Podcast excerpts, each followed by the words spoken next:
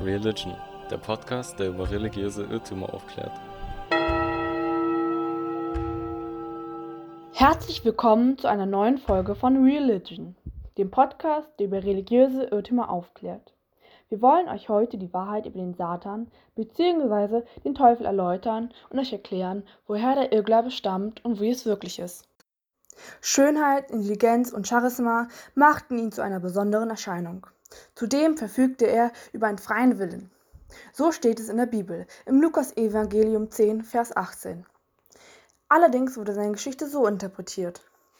Als Gott die Menschen schuf, so heißt es, weigerte sich Luzifer, die neue Schöpfung zu ehren.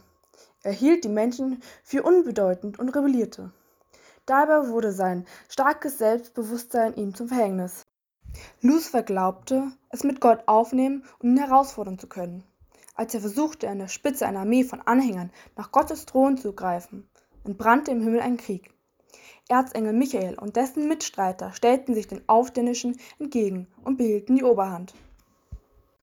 Zur Strafe wurden Lucifer mit seinen Engeln in die Hölle verbannt, wo seitdem als Dämonen ihr Dasein fristen.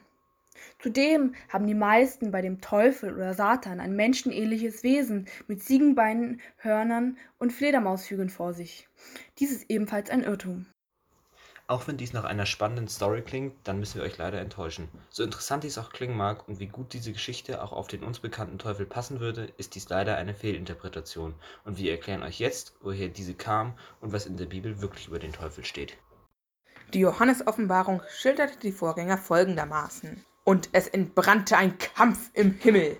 Michael und seine Engel kämpften gegen den Drachen, und der Drache kämpfte und seine Engel, und er siegte nicht, und ihre Stätte wurde nicht mehr gefunden im Himmel, und es wurde hinausgeworfen der große Drache, die alte Schlange, die da heißt Teufel und Satan, der die ganze Welt verführt.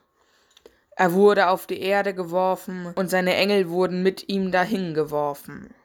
Offenbarung 12, Vers 7 bis 9. Die Bibel beschreibt die Wirksamkeit des Bösen als eine Macht, die sich zwischen die Menschen und Gott stellt. Satan repräsentiert eine Macht, die Gottes Herrschaft in Frage stellt und sich selbst verführerisch repräsentiert. Die Menschen interpretieren das Hinabwerfen Satans auf die Erde automatisch als die Verbannung in die Hölle. Zunächst muss man zusätzlich klarstellen, dass der Drache ebenfalls eine Fehlübersetzung war und mit dem griechischen Wort Drakon, woher Drache hergeleitet wurde, eine Wüstenschlangenart gemeint ist. Somit müssen wir zunächst nur über die Schlange sprechen. Mit der Schlange sollen möglichst schreckliche Wesen verkörpert werden, um den Menschen den Satan möglichst schrecklich darzustellen. Die Schlange steht symbolisch für das Böse und die Hinterlist. Diesen Vergleich findet man bei Adam und Eva. Im Alten Testament bedeutet Satan zunächst einmal Widersacher. Die griechische Übersetzung des hebräischen Satan ist Diabolos oder der Durcheinanderbringer. Von dort stammt das deutsche Wort Satan. Der Satan kommt zunächst in Hiob 1 vor. Dort heißt es: Nun geschah es eines Tages, da kamen die Gottessöhne, um vor den Herrn hinzutreten, unter ihm kam auch der Satan. Der Herr aber sprach zum Satan: Wo kommst du her? Der Satan antwortete dem Herrn und sprach: Ich habe die Erde hin und her durchzogen. Der Herr sprach zum Satan: Hast du Acht gehabt auf den Knecht Hiob? Denn es ist seinesgleichen nicht auf Erden, fromm und rechtschaffen, gottesfürchtig und meidet das Böse. Der Satan antwortete dem Herrn und sprach: Meinst du, dass Hiob Gott umsonst fürchtet? Hier in Hiob 1 ist also geschrieben, dass Satan das Gegenteil Gottes und dass Gottes Untreue ist. Den Namen Luzifer erhielt der Satan folgendermaßen. Luzifer heißt Lichtbringer.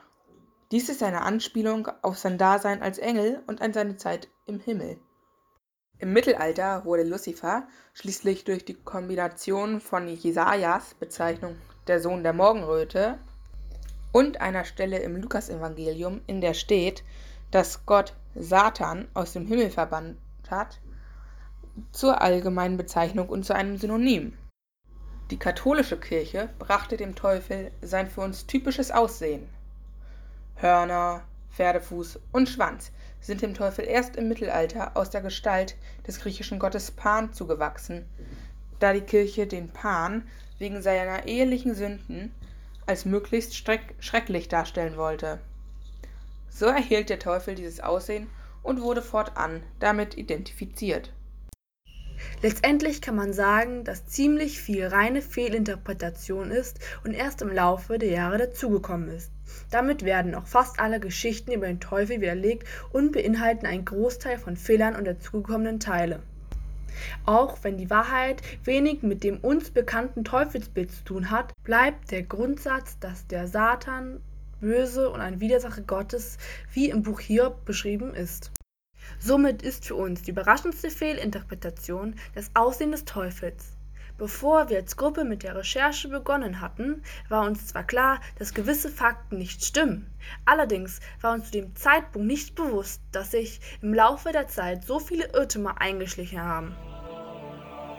Das war die aktuelle Folge Religion. Wenn es euch gefallen hat, lasst eine positive Bewertung auf iTunes da und hört euch gerne auch die nächste Folge an.